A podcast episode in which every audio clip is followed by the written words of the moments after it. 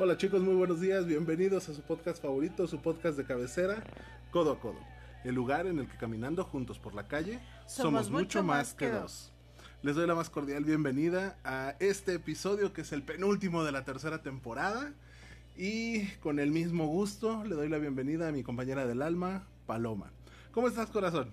Bien, gracias a Dios. Sorprendida porque según yo tenía en la mente que íbamos a empezar con otra canción. Sí de la Vetusta, pero era otra canción. Sí, pero recordé que me dijiste que esta canción te había gustado el día que escuchaste el disco. Sí. Y eh, por el tema que vamos a tocar, las primeras líneas son totalmente lo que vamos a platicar.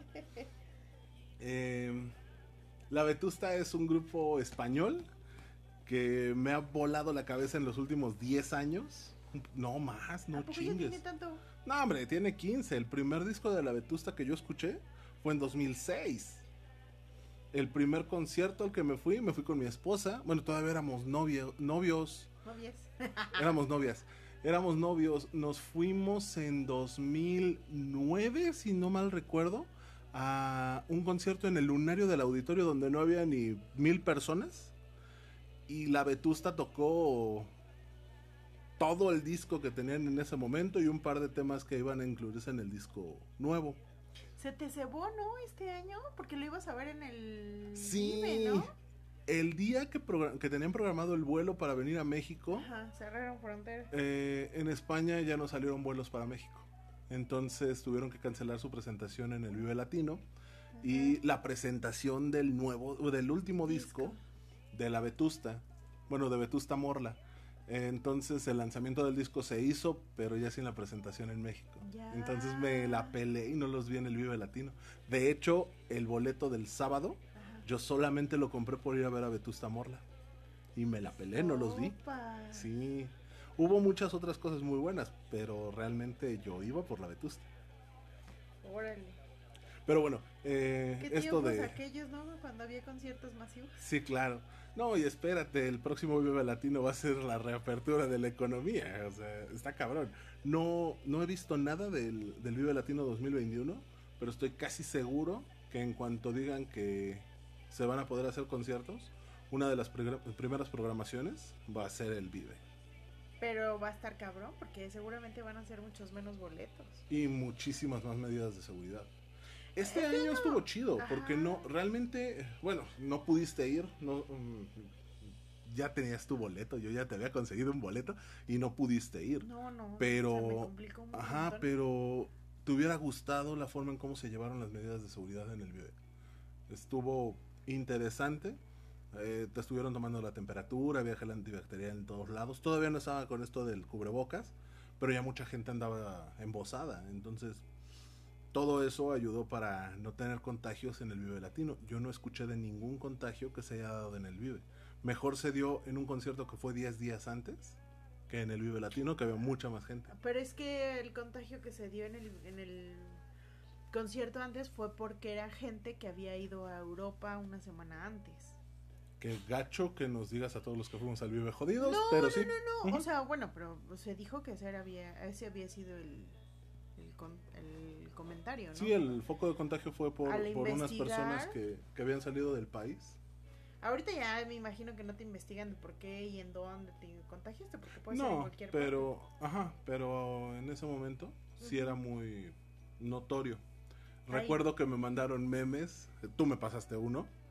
eh, parte. Lo logró el infeliz, lo Sí, logró claro. cuando llegamos a los 23 días, ¿no? 23 días después, Sí, sí, por ahí del 5 o 6 de abril, Sí, me estabas mandando mi meme, gacha. Eh, eh, lo- oye, lo que pasa es que la verdad estuvo cañón, o sea. Ah, pero no te dio miedo seguir grabando, no paramos.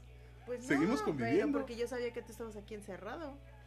No, yo decía después del Vive. Ciertamente Veniste a grabar no pensé bien. que fuera tan grueso. Dejamos grabado eh, despuesito del Vive uno, dos, tres episodios Tres. en lo que pasaba mi tiempo de cuarentena, pero tú estabas viniendo a grabar. Pues sí, pero ya no soy tan joven, amigo. Pero y ahora bueno. sí me podría contagiar. Ay, tus treinta y pocos y ya no eres joven. Deja- déjaselo a los amigos que cumplieron años esta, esta semana, por ejemplo. Ay, sí, ay, sí, o sea, qué forzado eso, ¿eh? No, no, no, fue muy orgánica mi publicidad de los cumpleaños de, no te 15, 17, 19 de diciembre. Te, te felicitaron cañón en redes sociales. Yo vi en varias. Sí. Eh, me gustó mucho que todos nuestros coderos ahí le dieron me gusta por lo menos a mi publicación. O pasaron a dejar un saludito o algo por el Te pasaron a decir feliz cumpleaños, o sea, ese es amor y no chingaderas. Eh, eso sí, los, los quiero mucho a todos. Muchas gracias por los buenos deseos, por los que me escribieron directo, por los que se tomaron tres minutitos para mandarme un mensaje. Muchas, muchas gracias, chicos. Oye, no, pero la que se lleva las palmas es mi queridísima y bien ponderada City. No, bueno, Citlali, eres un amor, corazón. De verdad, no sabes las veces que he leído el mensaje que me mandaste. Ay, qué linda. Muchas felicidades. Pues ojalá que la te la pasaste. Muy bien, tirado en un sillón toda la tarde. No podía hacer mucho, o sea, con todo esto, la neta es que no puedo hacer mucho, pero una de, mi, de mis mayores virtudes es poder parecer un oso polar. Me agarro una posición acostado y no me muevo. ¡Qué rico! Sí, estuve toda la tarde tirado sin hacer ni madres con la mejor compañía que pude tener. Con tus enanos. No, con mi esposa. Mis ah, enanos estaban en su desmadre. ah, bueno, me parece excelente. Pues qué bueno. Me da mucho gusto. Ojalá que le hayas pasado muy bonito. Eh, pues yo, ¿qué te dijeron del, del, episodio pasado? Cuéntame. No manches, fue toda una revolución. Eh, el tema de celos se ha enfocado desde muchos ángulos. Lo hemos platicado, puta, creo que en todos los eh, círculos sociales en los que me desenvuelvo. Y con cada uno tiene un enfoque diferente. Cada grupo le da su toque especial. Pero ciertamente la gran mayoría sigue viéndolo desde el amor romántico, desde que los celos solamente son un poco de inseguridad, un poco Pero porque te quiero. Sí, claro. Dice alguien que es un poco de inseguridad y un poco de, cabeza hueca. La neta es que el enfoque que le dimos la semana pasada cambió algunas perspectivas, otros me, me la debatieron de una forma impresionante pero cada uno se estructuró una concepción a partir de lo que escucharon. No se quedaron con el, ah, sí, bueno, es que los celos no son malos porque es una forma de decirme que me quiere. Ya empezamos en la tónica de que está chido que me quieras, pero no mames, no por eso me vas a celar. Y creo que por eso quise abordar este tema esta semana. Eh, indirectamente es una continuación sobre el tema de los celos, solamente es un enfoque diferente, un poquito de cambio en todo lo que vamos a, a presentar dentro de una relación. Debe de ser un concepto con el que tú estás un tanto familiarizada, porque al final viene de un estilo de vida del que tú eh, posees información. Pero lo real es que la compresión, perdón, perdón, perdón, compersión es un término muy revolucionado. Te lo digo desde la perspectiva, los celos fue con lo que se me crió. La compersión e-, es, wow, cuando lo empecé a leer me voló la cabeza. Lo que pasa es que, mira, de inicio Em, toda la parte de, la conversión es eh, una parte muy sentimental. Es decir, te lleva a un término total y completamente de sentimiento. y, eh, pero es un sentimiento razonado. Es una, es una, digamos, con, una conversión, vamos a llamarlo de alguna manera, es decir, en los celos sientes algo y la compasión es la transformación de ese sentimiento o de esa, de esa actitud en algo, pero a través de la razón. A ver, vamos a hacer una pausa aquí. Lo estamos hablando desde un punto en el que ya sabemos cuál es la, la definición de compersión. ¿Sabes que Sí necesito mezcal porque se me está trabando mucho la lengua. Ya vi, ya vi. La compersión es un... quiere la mona, digo. Sí. La compersión es un estado empático de felicidad. Ya me prometí a mí mismo que no voy a tocar alcohol hasta el 26 de diciembre. Ya me prometieron una briega de esas monumentales. Ay, güey. No digas con quién. No, No, no, te estoy voy a- invitada, ¿verdad? No, esta va a ser privadita. ¿Privada? Sí, pero me voy a poner una de nevero. O sea, ya, ya definimos que se nos va a olvidar hasta el nombre de pila.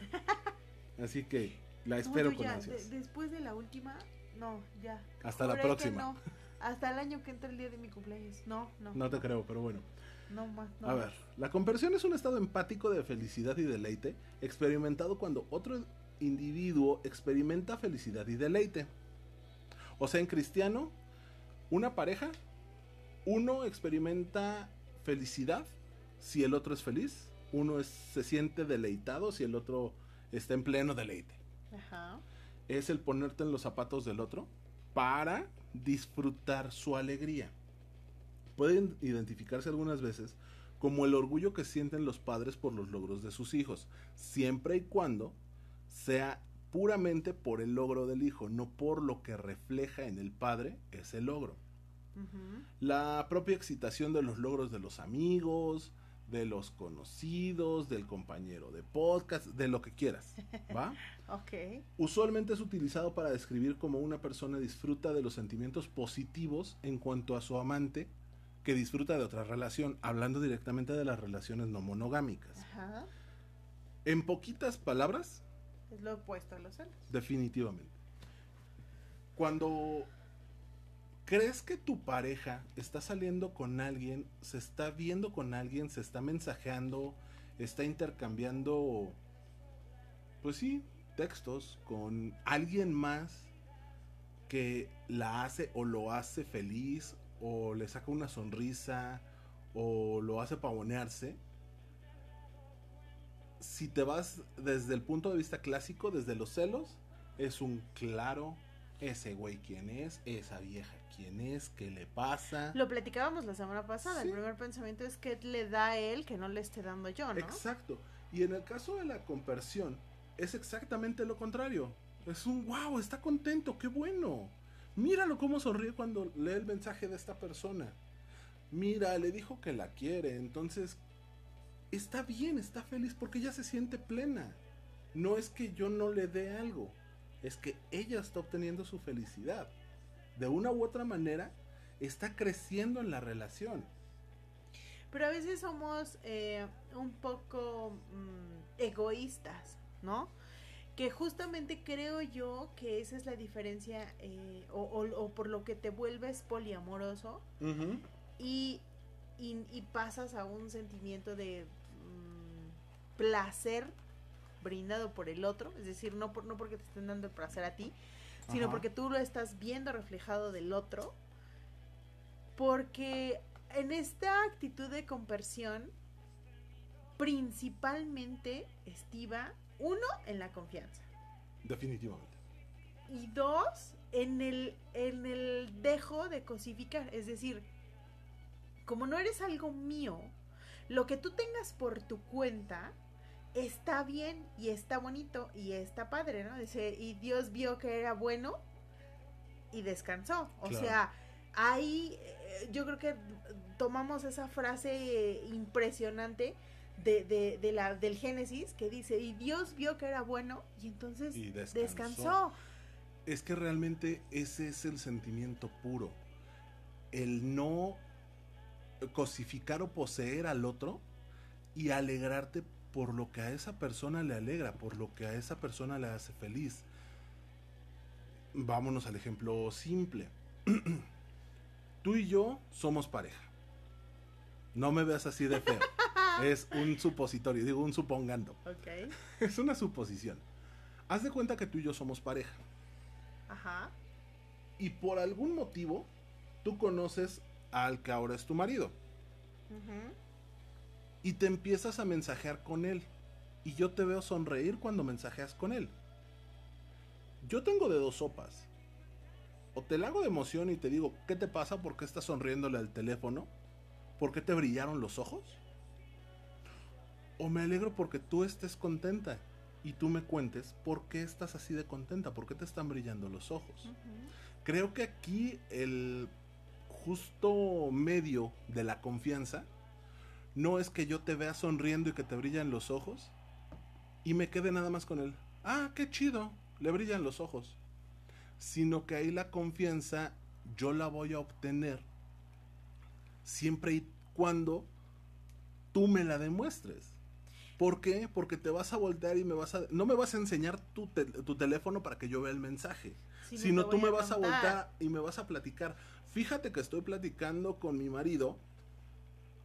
Bueno, no, no con mi marido. En ese momento, en el ejemplo no sería tu marido. Mi marido. Estoy platicando con. Estoy platicando con este vato que la neta me está haciendo el día porque me dice cosas bonitas, porque me dijo que me quiere, porque me deseó un bonito día, porque porque el cabrón me dedicó una rola, porque me dijo que vio una película y se acordó de mí, porque estaba leyendo El amor en los tiempos del cólera y fue un, ay, güey, me gustaría algo así.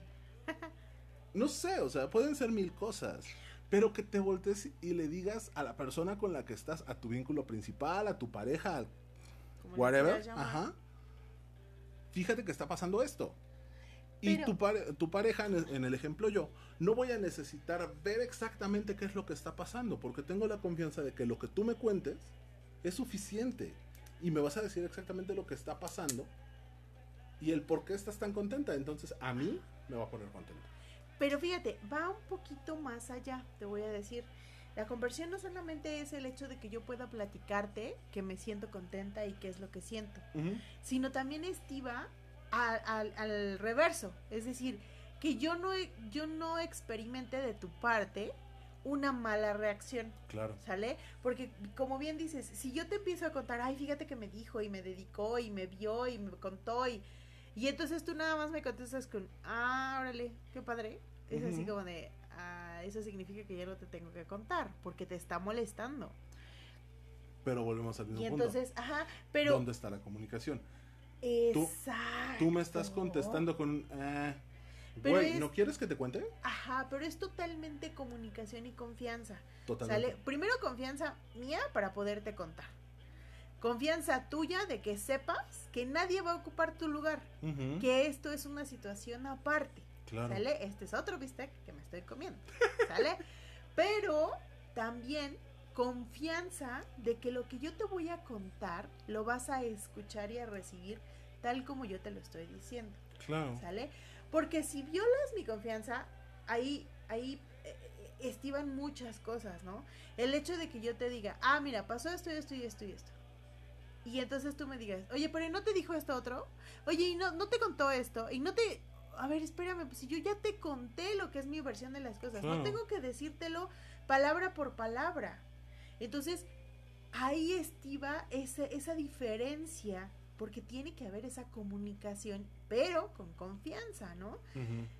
Y es bien bonita e, esa, esa reacción de felicidad de la otra persona porque tú estás feliz. Claro. Porque finalmente, yo se los he contado muchas veces, para mí la felicidad no es una meta en la vida. Yo no quiero trabajar y tener mi casa y tener mi coche y para ser feliz. Quiero vivir feliz para disfrutar de lo que tengo y de lo que no tengo. Claro, todos esos espacios que se van acomodando, porque ni siquiera es que los vayas llenando, es que los vas acomodando y te sacan una sonrisa. Fíjate que yo me he dado cuenta que a veces disfrutamos más de lo que no tienes. Sí. ¿Sale? Porque, por ejemplo, yo, yo lo veía hace, hace, no sé, ¿qué será? ¿Un año, más o menos? Eh, sí, justo, un año, porque acababa yo de llegar al lugar en donde vivo ahora, ¿sale? Y entonces no teníamos esa relación, ese vínculo con, con tus vecinos, ¿no? Así como de, ya sabes, pasabas y, eh, ¿qué onda? Buenos días, buenos días, buenos días. Claro. Y entonces, ahora que ya tienes otra relación con tus vecinos, es ¿cómo está, vecina? ¿Cómo le ha ido?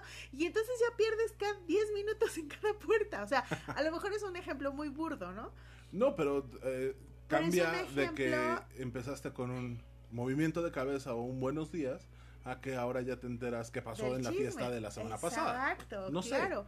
Y, y, digo, no digo que esté mal, pero finalmente son situaciones distintas. Cuando, cuando tú te alegras por lo que le pasa, y como bien decías en, en, tu descripción, la, la conversión es es alegrarte de, de la felicidad del otro, del placer del otro, del disfrute del otro, ¿no? A mí, por ejemplo, no sabes, no sabes, tengo unos vecinos que son unos amores, porque me ha tocado muchas veces, que le llevan serenata a su mujer, Ok. ¿sale? Y yo a mí no sabes cómo me emociona el, el saber que le llevaron serenata. O sea, digo, ay, qué chido, qué bonito, qué padre. O sea, de verdad. Claro, en lugar de voltearte y darle un codazo al marido y de decirle, Ajá, ¿por qué no ¿ves? eres así, cabrón? ¿Ves? Claro. O, sea, o tirar indirectas, ¿no? Ajá.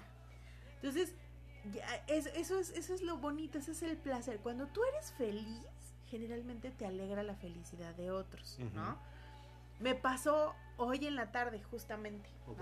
Alguien se enteró, tuve un éxito muy bueno en mi oficina, Ujú. eh, por eso también me oyen tan diferente. no, la verdad es que estoy cerrando el año muy bien.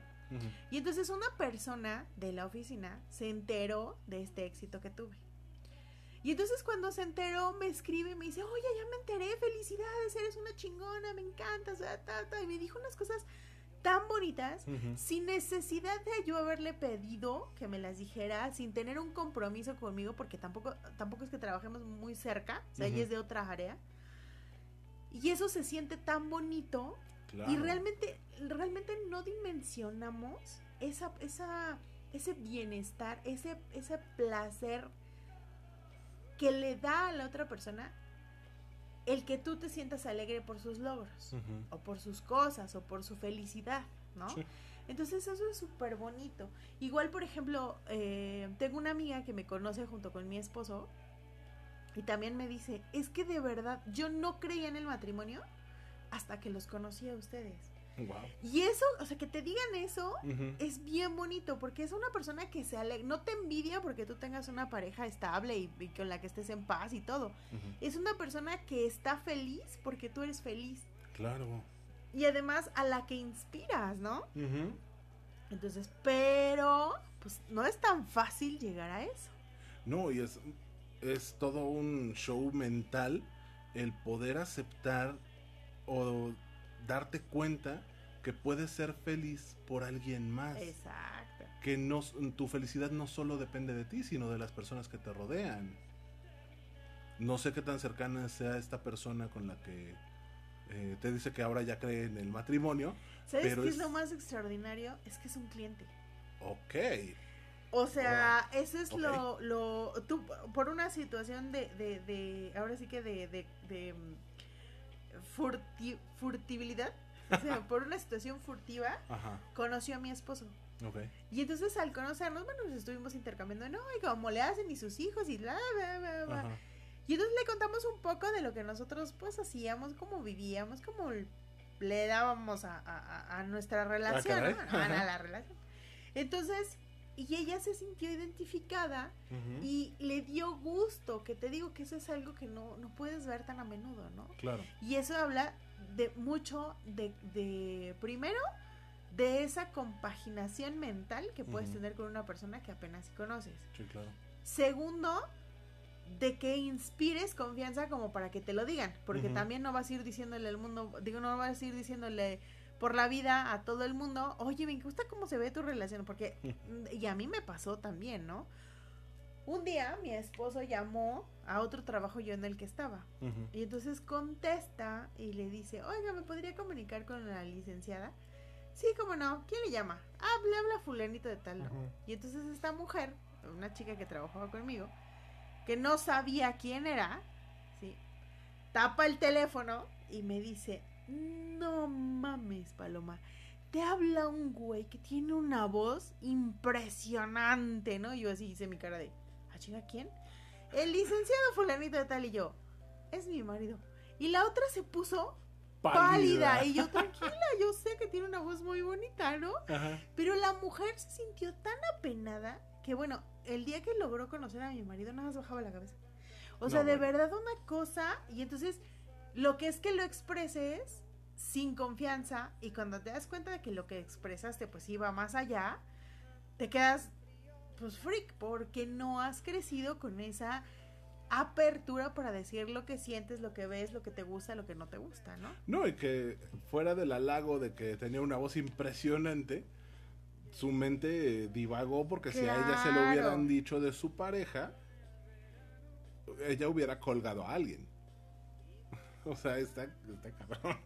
Pero bueno, seguimos con esto. Dime. Bueno, no, no, no, no, es, es justo, vamos a, a, a continuar. Ahora bien, la, la conversión, ¿tú sabes que es una, una, un término que se creó en los años, eh, más o menos en los años 70?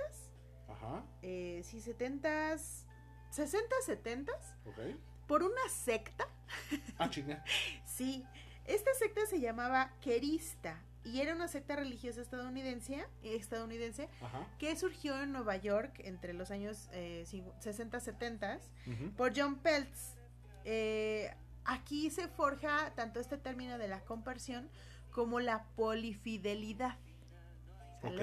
que es el hecho de fincar vínculos que tengan ese, ese, esa rama de respeto y, y- y exclusividad, poliexclusividad que se llama, ¿no? Ok. Es una forma del poliamor donde todos los miembros son considerados compañeros iguales y aceptan tener una vida sexual activa solo con los otros miembros del grupo.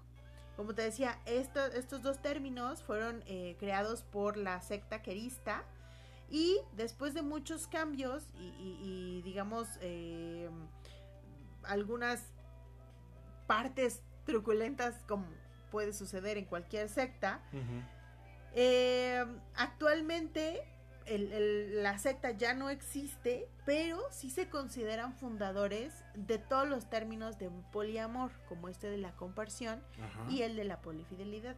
La principal estructura y las normas eh, sobre esta secta significaban que, bueno, eh, eh, tú podías dentro de los mismos miembros escoger una pareja y convertirte en ese vínculo con esa pareja y disfrutar como pareja, o sea, como tercero, cuarto, quinto, etc- etcétera, disfrutar de la felicidad de ver al otro eh, eh, siendo Disfrutando un, un teniendo vínculo un diferente. vínculo adicional, ¿no? Ajá. Y este, este concepto, eh, digamos que se da dentro de la estructura de la secta, pero principalmente como, como actividad, mm, ¿cómo se dice cuando quieres llamar a alguien a tu culto? Em, ay, se me Eh, fue. ah, como Actividad misionera, ¿no? Ajá. O sea, es básicamente eso, o sea, que, Sí. que- que a través de ese concepto trataron de generar adeptos a su cultura Ajá. que no está mal, pero digamos que era un concepto, pues para los años 60, súper complicado de entender y de visualizar, ¿no? Y obviamente pues fueron tachados de... De este, todo. Bueno, yo creo Así que... como lo que se tacha ahorita, pero en los 60. Yo creo que de lo menos que los tachaban era de... Este, ¿cómo se dice? De, no perversos, este, pervertidos, o sea, Sí, claro. está muy cabrón. Ahora, eh, desde el poliamor, desde las relaciones abiertas, desde lo, lo no monogámico, suena increíble.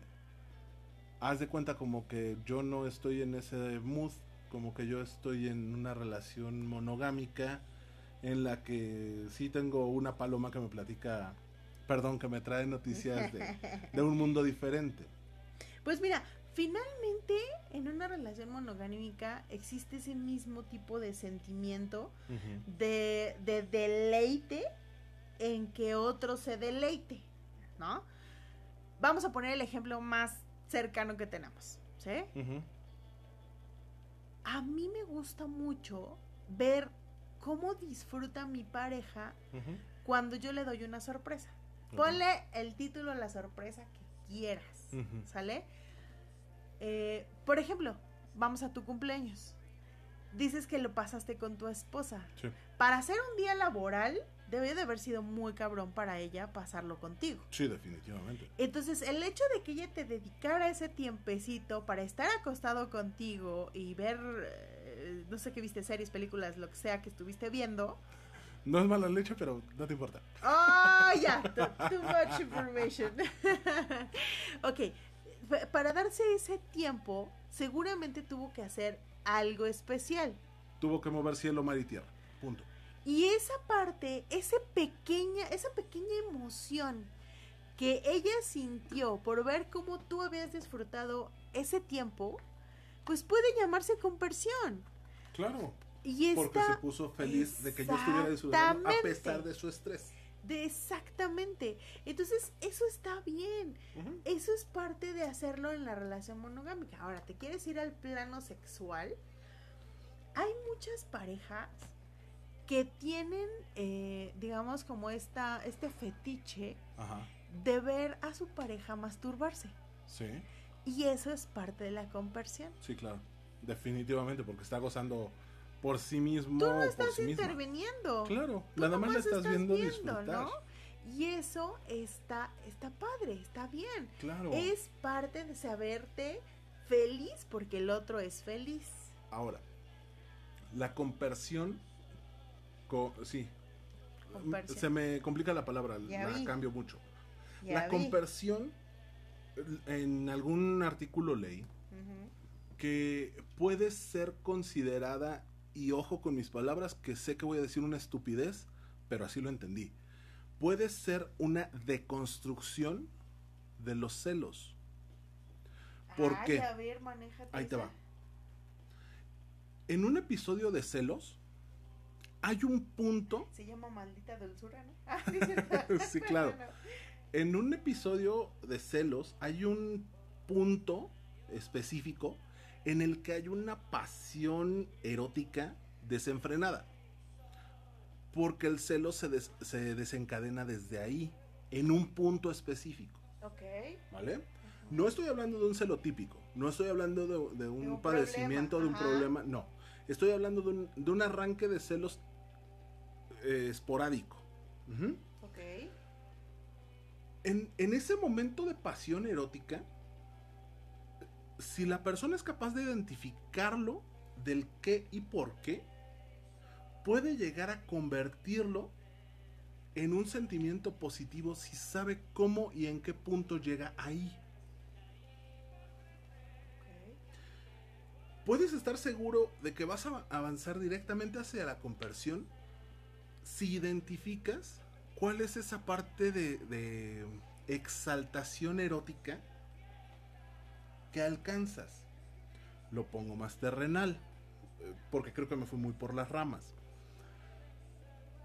¿Recuerdas el día que nos fuimos al, al club swinger? Que platicábamos con una pareja en donde él nos decía que era muy agradable interactuar con más personas, pero que una de las cosas que más le prendía era ver a su esposa cómo seducía a alguien más, se lo daba y a la persona a la que se daba lo disfrutaba en grande. ¿Recuerdas esa conversación? Ay, no mucho, amigo. Bueno, este cuate nos decía que uno de sus principales gustos en el ambiente swinger era ver a su esposa disfrutar, pero que él disfrutaba más si la persona con la que estaba su esposa disfrutaba, Ok. porque eso le prendía muy cañón. Disfrutar a su esposa. O sea Ajá. que. Ah, Eso es conversión, claro. porque se está poniendo feliz y excitado de que el otro vato esté feliz y excitado con su esposa. Que no es fácil. No, claro que no. Esto es uno de esos pasos gigantes. Es un crecimiento muy cabrón. Muy cabrón. Pero también platicaba que no desde el principio fue así. Al principio le costaba trabajo, le dolía y le incomodaba. Y tuvo que trabajar muchas cosas para llegar a ese punto. Y quitarse un bloqueo mental que le generaba el que alguien más disfrutara con su esposa. Lo primero fue quitarle el término mi esposa. Se empezaba a relacionar con ella a través de su nombre de pila. No era mi amor, no era mi corazón, no era mi la chingada. Era desde su nombre de pila. Y no porque no la quisiera, sino porque la quería lo suficiente para no tratarla como un objeto, para retirarle el posesivo mí. Claro, lo decíamos hace ocho días. Exacto.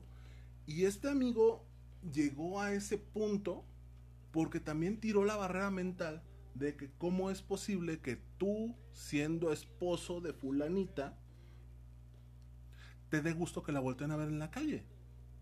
Que alguien más le diga que se ve guapa. Que la dama trae un escote o trae una minifalda y por donde pases, la luzcas como mira lo que traigo. Fíjate que eso fue una de las primeras cosas que me llamaron mucho la atención de ti. Yo me acuerdo que un día fuimos a cenar, o no me acuerdo a dónde, y llegó tu esposa y este llegó muy guapa. Ella siempre. Ay, bueno, sí. Y este, pero ese día No exageró. me des el avión, te voy, No, no, a no, hacer no, de no. emoción. Y ese día exageró. Y em, llegó a, a- a donde estábamos y tú te paraste porque ella llegó después, creo que por su trabajo. Ajá. Y tú te levantaste para irla a recibir Ujú. Y, y, este, y la paseabas, ahora sí que la paseabas como si hubieras ganado la Copa Mundial, ¿ves? Y eso yo dije, ay, güey, o sea, yo, yo quiero un hombre que me presuma de esa manera, ¿no? Porque Ajá. además no es fácil. Digo, tan solo están los pendejos, como, perdón por la expresión, pero como el estúpido este que, que estaba comiendo en un live con su esposa y... Estás enseñando la mucho pierna. O sea, güey, No, bueno, es que compréndelo. Esta semana mostró que su trauma viene porque lo tenía a- que ir a jugar ¿Sí golf. es el mismo güey? Es ese mismo pendejo. Sí, sí. Pero bueno, da igual. Sí, es que ahí viene el cambio de mentalidad.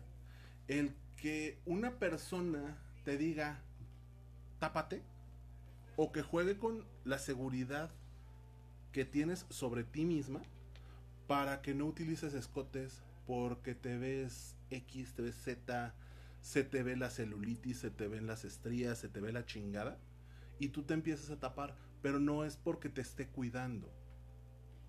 Es porque el- iba a decir porque el hijo de puta, pero dije que iba a empezar a moderar mi lenguaje. Es porque el hijo de puta simplemente es un pinche posesivo nefasto. El cabrón Claro. tiene celos de que te volteen a ver, de que noten la gran persona que eres. O lo guapa que te ves, o lo bien que se te ven los tacones, o lo whatever. O sea, da Claro, igual. claro. Ese. El retirarte esa posesión de la cabeza es de las cosas más cabronas. Para que yo llegara a esa situación en la que tú me viste, que es como si trajera la orejona de, de ¿De la la Champions y se la estoy presumiendo a todo el mundo. Tres años antes de, cono- de conocer a mi esposa, no se me hubiera ocurrido hacerlo. No inventes. Yo Claro. hubiera jurado que siempre fuiste así. ¿no? Ahí te va mi parte oscura. Te hablo con tanta seguridad y con tantos... Ay, con esos pinches huevotes. ¿De qué tan pendejo es un celoso? Porque yo era un tipo celoso, nefasto y mamón.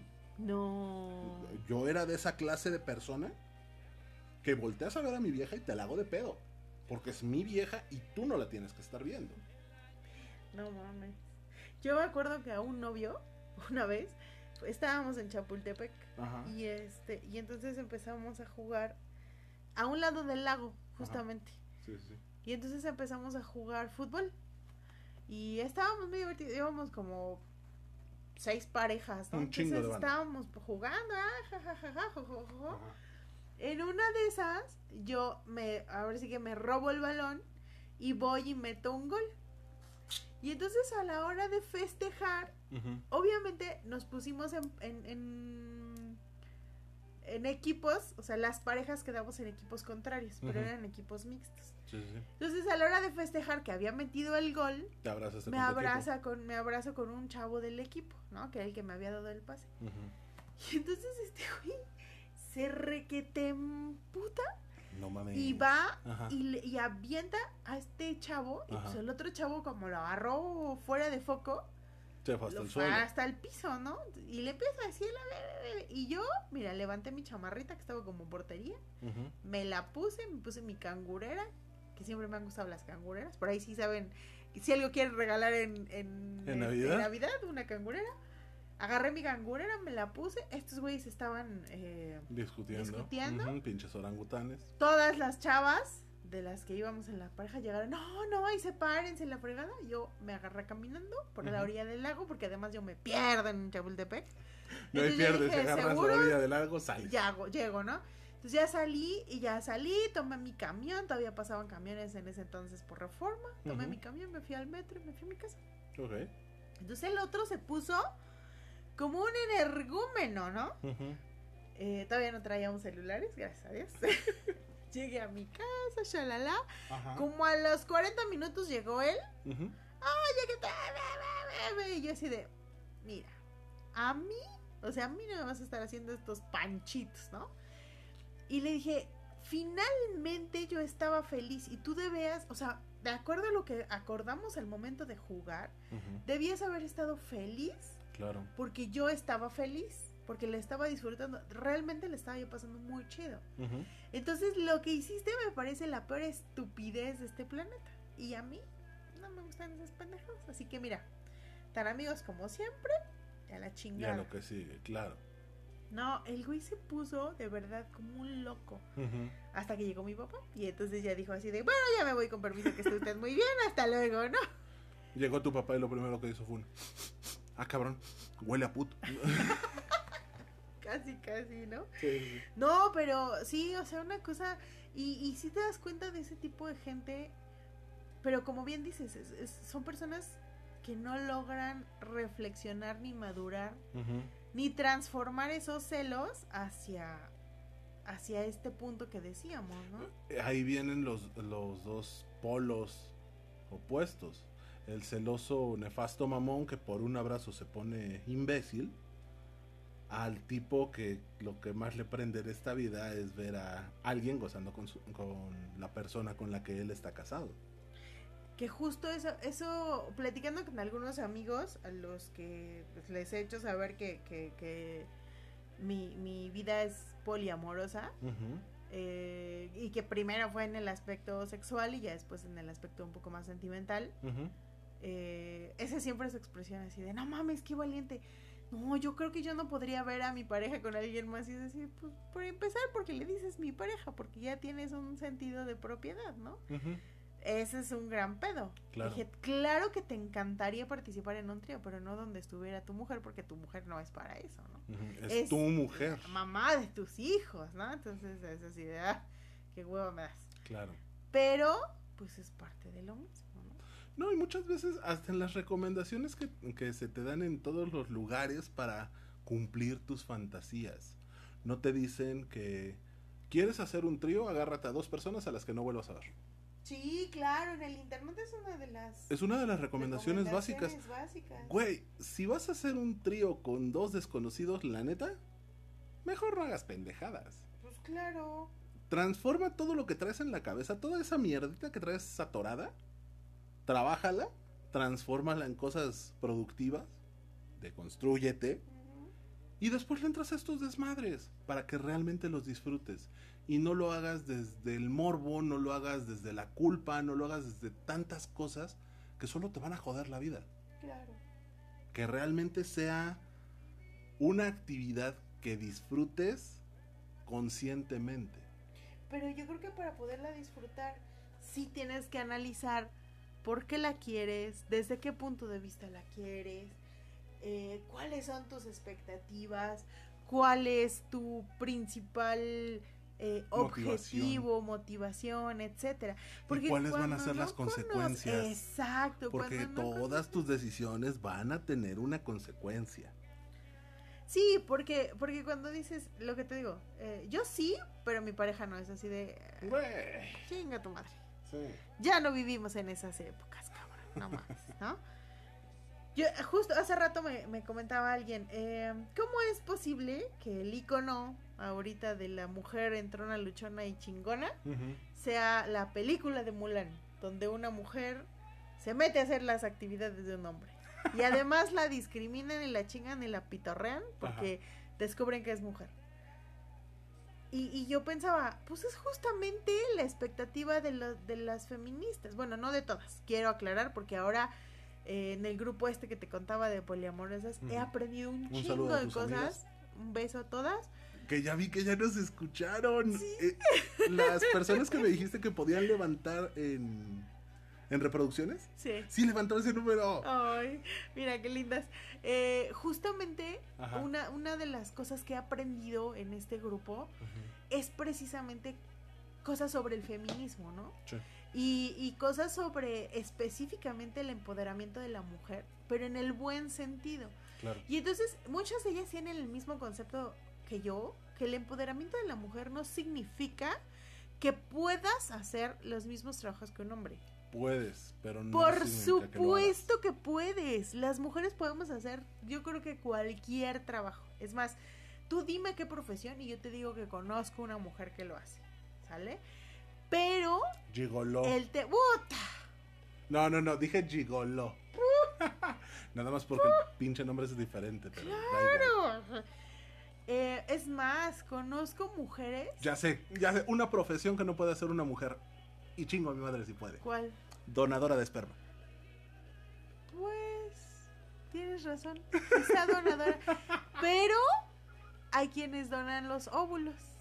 No, no, no, no. A ver, espérate. Dije donadora de esperma. No, pero es. es- no, a ver, Bueno, espérate. espera. ¿Has hecho un contrato de donación de esperma? No, nunca. Dice donadores de células.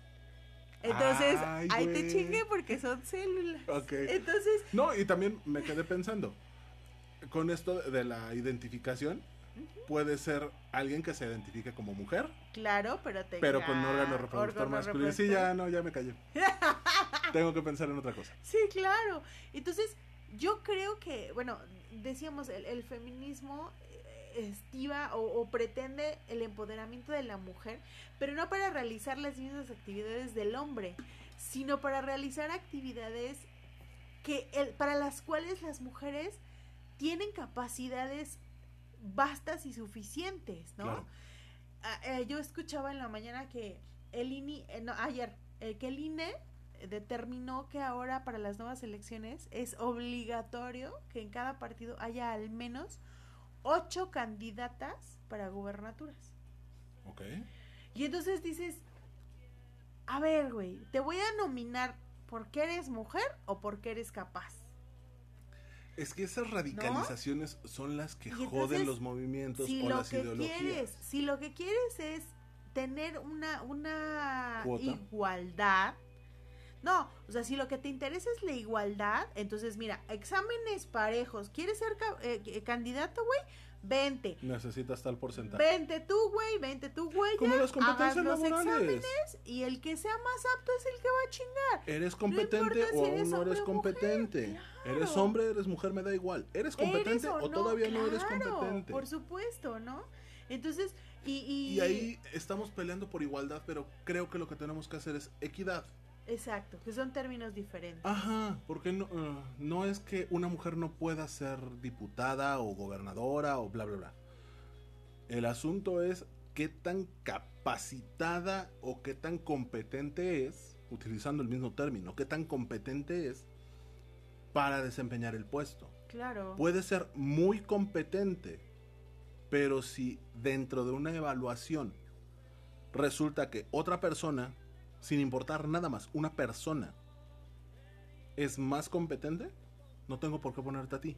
Pongo a la persona más competente. claro. Ese es el principio básico del cual debemos de partir todos. Y puede ser hombre, mujer o quimera. Me da igual. Persona. Mientras puedas, me importa un pito. ¿Respiras? Sí. ¿Tienes condición humana? Sí. Adelante. Participa, ¿no? Claro. Y eso está bien, o sea, seamos honestos. Puedes llenar tu propio examen.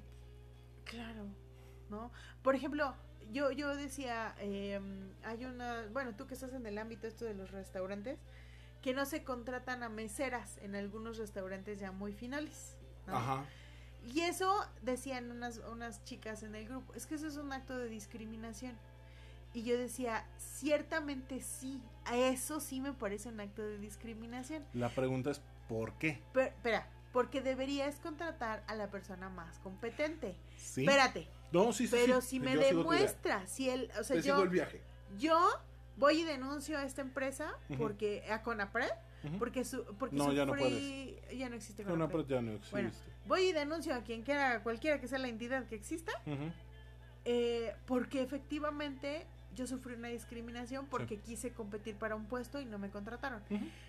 Pero si la empresa demuestra objetivamente que a través de estadísticas se ha dado cuenta que los hombres tienen una mayor durabilidad en el trabajo, mayor estabilidad, menos pedos, mejor desempeño y todo, pues te chingaron. Vas para atrás, claro.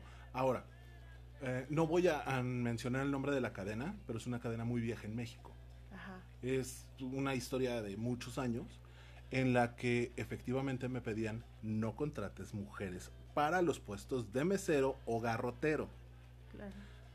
Y me, cuando la hice de, emoción y fue, no, es que es la discriminación, y yo también tengo mis datos rojillos. Ajá.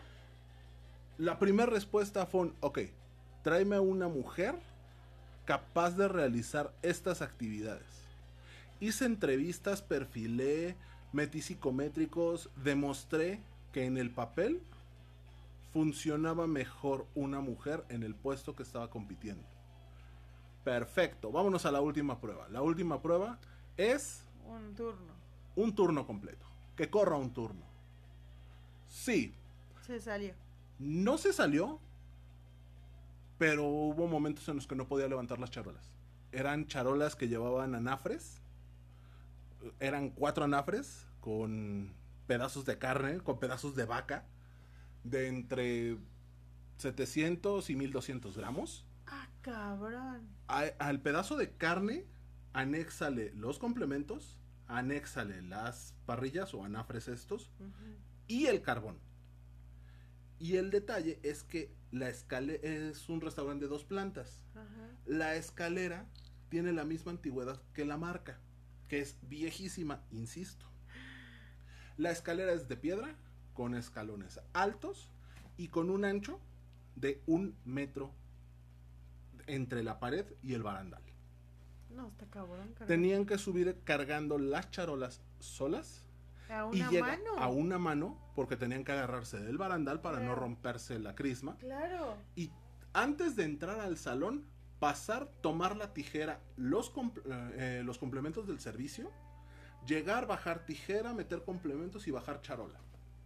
No mames. Esta mujer era muy capaz y tenía una, una presencia increíble. Tenía un servicio al cliente brutal. Pero por fuerza. Pero la, capacidad física no, le dio. No me pudo correr una mesa. No, es que hubieras necesitado a tronchador ahí para cargar eso. Sí. Y las mujeres con la capacidad de cargar no, querían ese trabajo. Claro. En el momento que vi cuál era la prueba, la prueba final, la prueba física, empecé a buscar un perfil que diera con la capacidad de carga y traslado. Me decían, ah, sí está bien chido, pero yo no quiero ser mesera. Y me pidieron chambas de otras cosas y, entraron a trabajar en otras cosas, pero no iban a estar levantando charolas. Y luego en ¿Sí te dije que esa es mi profesión frustrada. Algún día voy a trabajar. Ahora que todo esto. Yo te dije que yo te ayudo a a meterte a un turno de mesera.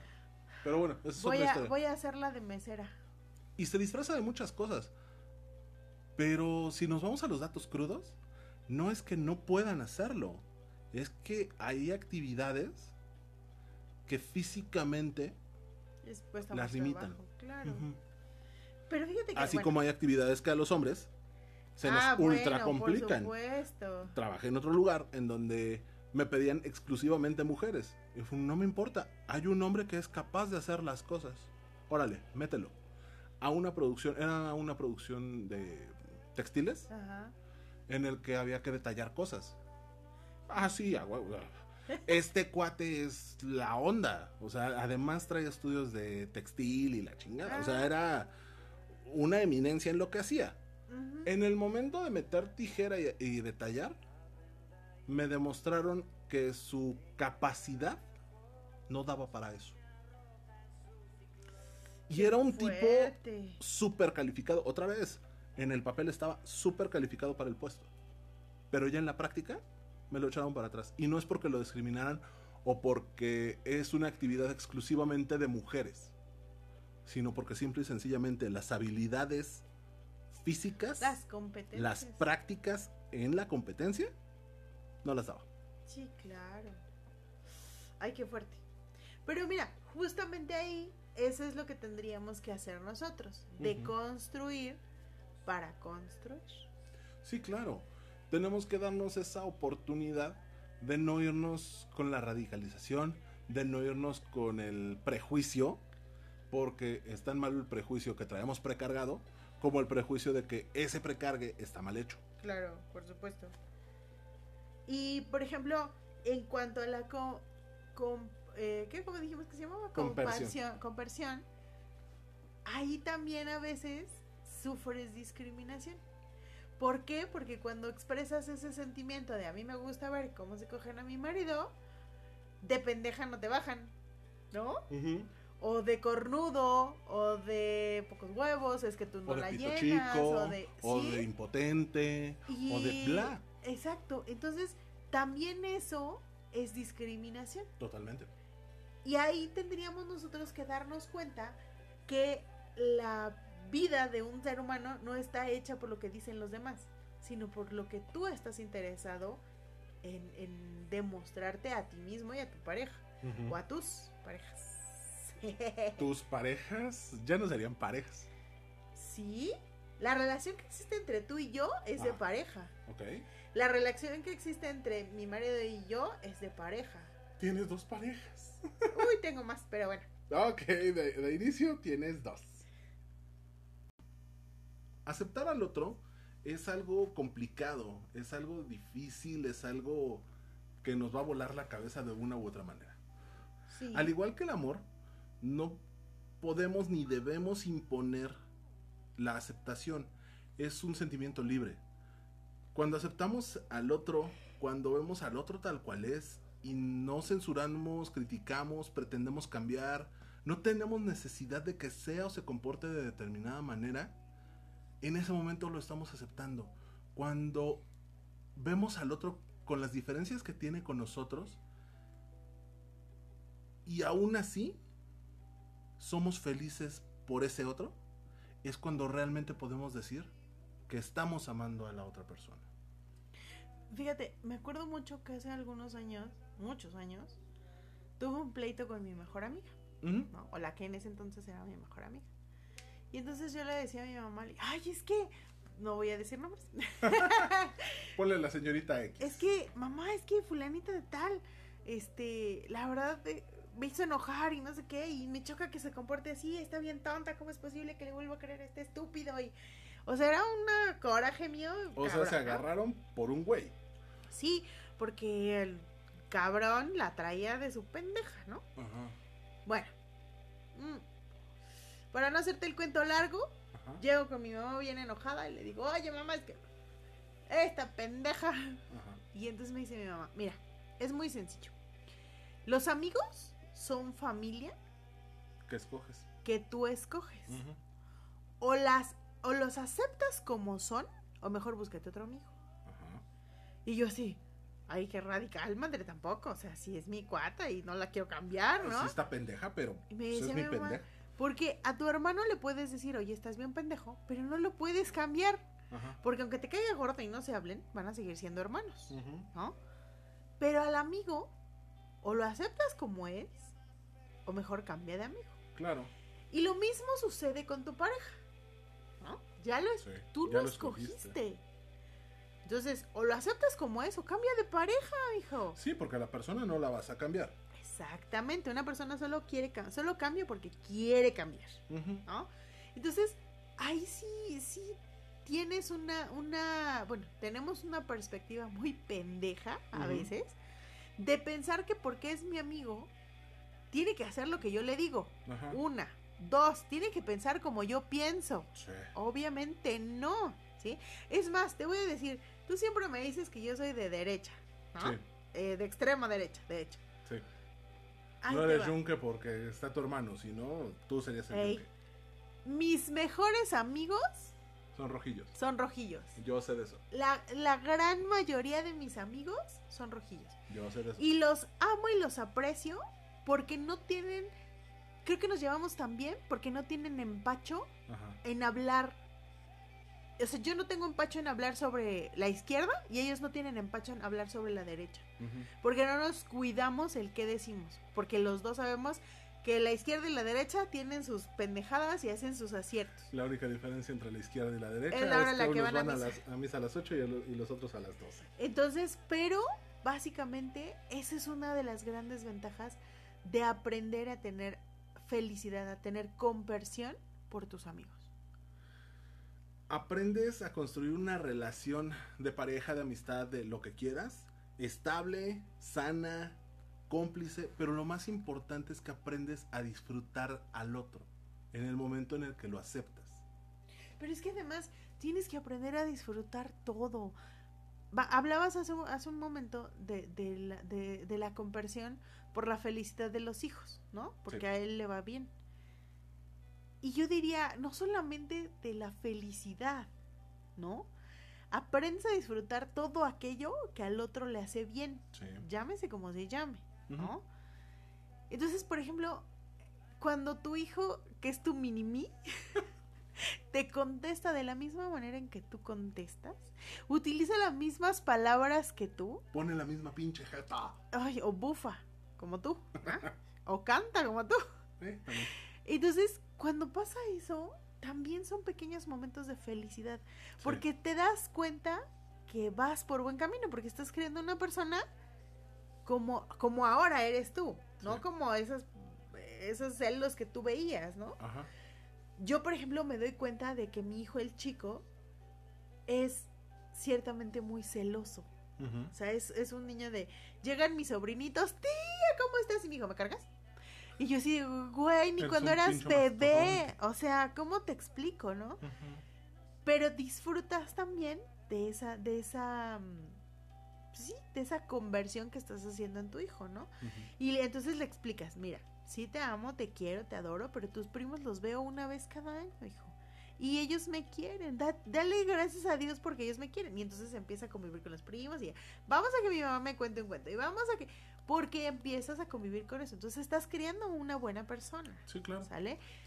Eso debería, aunque a veces le toque su chingadazo y se caiga y reinicie y lo que tú quieras, eso debiera de hacerte crecer a ti como persona también, porque estás haciendo un buen trabajo y porque es tu hijo el que está llegando a un buen término, ¿no? Y ese es el punto al que quería llevarte. ¿Cómo es el cambio día a día? ¿Qué se siente ese cambio día a día? Es bien complicado. Eh, yo me acuerdo, hace no mucho me preguntaron, ¿y tú eres celosa? Y yo me quedé pensando. Y dije, no. Me dijeron, ay, no te creo. Y yo, de verdad, no. Al contrario, me gusta saber que hay alguien que está interesado en mi pareja. Me gusta, como tú dices, ver ese sentimiento de, de satisfacción, de "Eh, todavía galleta, cuando alguien le tira la onda. Ajá. Me gusta ver que mi pareja esté bien. ¿no? Pero no es algo que se hace de la noche a la mañana, Sí, claro. ¿no? Es bien cabrón, porque además de luchar, o sea, no es que luches contra él, sino luchas contra tus inseguridades y contra tus miedos. Pero solamente puedes llegar a eso a través de la comunicación. ¿no? En el momento en que le dices, oye, me cae muy bien, está súper lindo, pero no quiero que te abrace así. Y que expresas lo que sientes, puta, todo se va haciendo más fácil, ¿no? Sí, claro. Y desde una cosa tan simple también como llegar al punto de decir, de aquí para acá es mi responsabilidad. De aquí para allá Es tu pedo, ¿no? Ha- Hablábamos de, de tomar la felicidad como un mundo de vida. Algo que me pasaba mucho a mí era estar a expensas de la felicidad de mi pareja. ¿no? Y eso, eso tampoco es, o sea, yo me, me puedo sentir feliz porque tú como mi pareja eres feliz. Pero mi felicidad no debe depender que, de que tú seas feliz, ¿sí? Que a, a lo mejor soy medio confuso, pero voy a tratar de dar un ejemplo para que Por sea favor. más sencillo, ¿sale? Si tú me dices a mí que, que eres feliz, eh, y yo interpreto eso como, ok, en el momento en el que estoy, estoy bien, no hay problema, estamos todo chido, la chingada. Y entonces te sirvo la comida y tú haces una jeta y yo la veo, el, el vivir a expensas de la felicidad del otro es, yo estaba feliz, pero él puso una jeta y entonces a mí se me acabó la felicidad.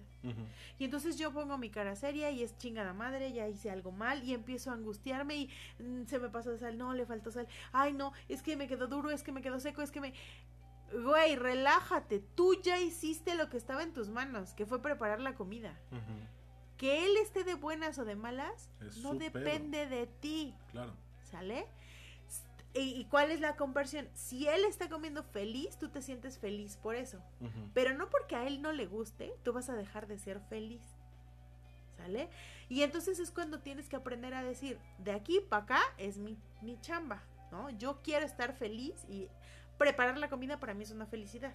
Bueno, para mí no, pero digamos que es algo... Digamos que sí. Debiera ser, ¿no? Pero de aquí para acá, lo que pasa en tu pinche cabeza, en tu corazón, en tu humor, en tu oficina, la chingada, es tu pedo. Claro. Yo no me voy a enojar porque tú te emputes. Es bien difícil, porque generalmente lo que hacemos es comprar el pleito. ¿no? Y te veo, y entonces yo me enojo, y entonces empiezo a aventar cosas, y empiezo a ponerme de malas, y la terminan pagando los perros, los gatos y los hijos, porque tú pusiste una mala cara. Claro. No, mi rey, ¿qué crees? Tenemos que aprender a decir no. De aquí para acá es tu chamba, tú estás emputado, mira, súbete cinco minutos, duérmete cinco minutos porque yo ya no te aguanto. O sabes qué, yo me voy a salir con los niños 10 minutos a ver si ya se te baja y si no, pues chingas a tu madre, ¿no? Claro. Ay, es que no, ya no tengo hambre. Pues no tragues. Estupendo. Sí, yo estoy muy feliz, estoy muy contenta, voy a comer.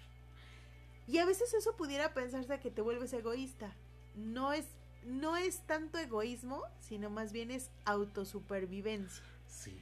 ¿Por qué? Porque si te vas comprando la vida, no solamente con tu pareja, con tu jefe, ay cabrón, ya se enojó mi jefe, híjole, ya no me va a dar, híjole, y empiezas, estamos a 2 de enero y empiezas, no mames, ya se enojó, ya no me va a dar el bono de fin de año. O sea, güey, esa angustia, bien dices, ¿no? Me, me encantó una frase que dijiste hace algunos programas. El exceso de futuro es ansiedad. Sí. El exceso de pasado Es depresión. es depresión. Entonces, donde tenemos que vivir es el presente. No hay de otra, Sí. ¿no? Entonces, si en el mom- en ese momento, y no te voy a dejar, o sea, no, no voy a terminar mi relación contigo porque en este momento te emputaste y me pusiste cara. Tampoco se trata de eso. Claro. Pero es un, ok, te doy tu espacio porque no me vas a venir a contaminar el mío. Y lo puedes ir trabajando. Y puede ser que un día te funcione y al otro te enganches del pleito. Pero otra vez vuélvelo a intentar. Es que al final es ensayo y error. Creo que también lo habíamos dicho en varias ocasiones. Esto se trata de irlo afinando con la práctica. Sí, Roma no se hizo en un día. Claro, el día a día, el cómo vas haciendo un cambio, Yo diría, te va a revolucionar, te va a golpear, pero vas a ver un cambio grande o pequeño. Cada día vas a ver una adecuación. Yo diría, Roma no se hizo en un día, Ajá. ni Mohamed Ali aprendió a dar chingadazos en un día. Entonces, para que puedas sacar adelante tu felicidad, pues necesitas darle. Ya revelé mi edad, ¿verdad? Sí, Ah, cabrón. Es que iba a decir el Canelo, pero la neta ya el Canelo no me late como pelea. Yo estaba pensando en Conor McGregor, pero está bien. tú dale. Andas, andas también. Bueno, pero, pero, bueno, es que aparte hace rato vi que iban a pasar, esta semana van a pasar la de Mohamed Ali, la Ah, película que me gusta. Ajá. Entonces, que por cierto, ¿no has visto la película que te recomendé de Hurricane? No. Vela, por favor, búscala y vela. De verdad es una excelente, por favor, chicos, tarea. si pueden, véanla y la comentamos luego, porque es una excelente película. Vale. Entonces, eh, te digo, y, y yo creo que eso es, eso es muy cierto, ¿no? El, el decir, eh, hasta aquí llega mi responsabilidad, yo soy feliz porque tú eres feliz, pero no me voy a emputar porque tú te emputaste. Ahí sí no juego, mijo, ¿no? Si me llevas hacia la felicidad es un camino que podemos recorrer juntos y va a ser maravilloso. Pero si me llevas a tirarme el hoyo, ¡y chavo, qué crees! No, Te vas tú solo. aguanto. Bueno, tiene muchos programas que no hacemos esto. Y ya me reclamaron. O sea, primero me reclamaron porque lo hacíamos y ahora me reclamaron porque ya no lo hacemos. Conclusiones, Palomita. Ah, ¿Ay, en serio? Sí, Yo pensé que les aburrían las conclusiones. yo tenía la misma idea, pero esta semana me llegó más de un comentario en donde me decían, ¿por qué no hacen conclusiones? Dejan los temas abiertos. Entonces, así en frío, tírate una conclusión. Pues mira, para mí eh, la conclusión más importante es que la felicidad es un modo de vida en el cual tú eres el arquitecto de tu propio camino. ¿no?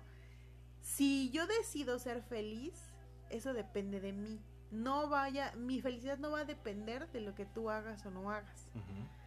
Pero siempre voy a aumentarle un chicharito a mi felicidad. No, chicharitos no. Una canica a mi felicidad. Ajá. Siempre voy a aumentar una canica a mi felicidad.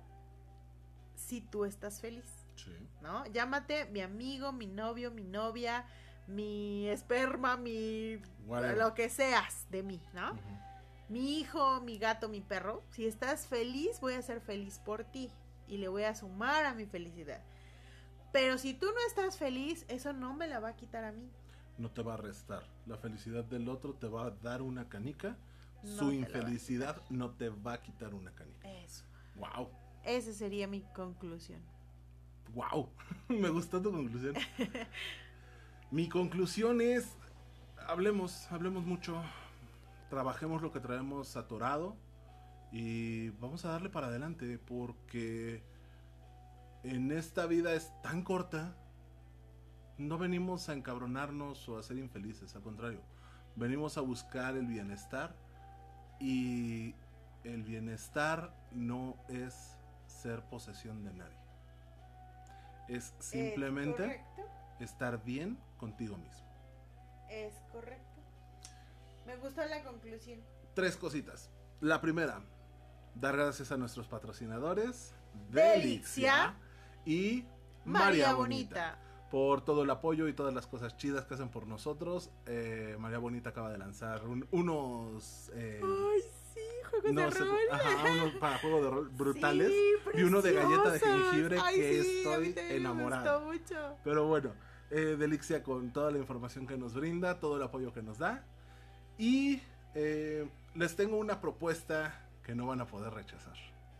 Codo a Codo los va a acompañar en sus fiestas de fin de año, de Navidad, de lo que celebren. ¿Cómo? ¿Qué les parece si jugamos con Codo a Codo? Vamos a hacer el drinking game de Codo a Codo. ¿Cómo? Vuelvan a poner este episodio.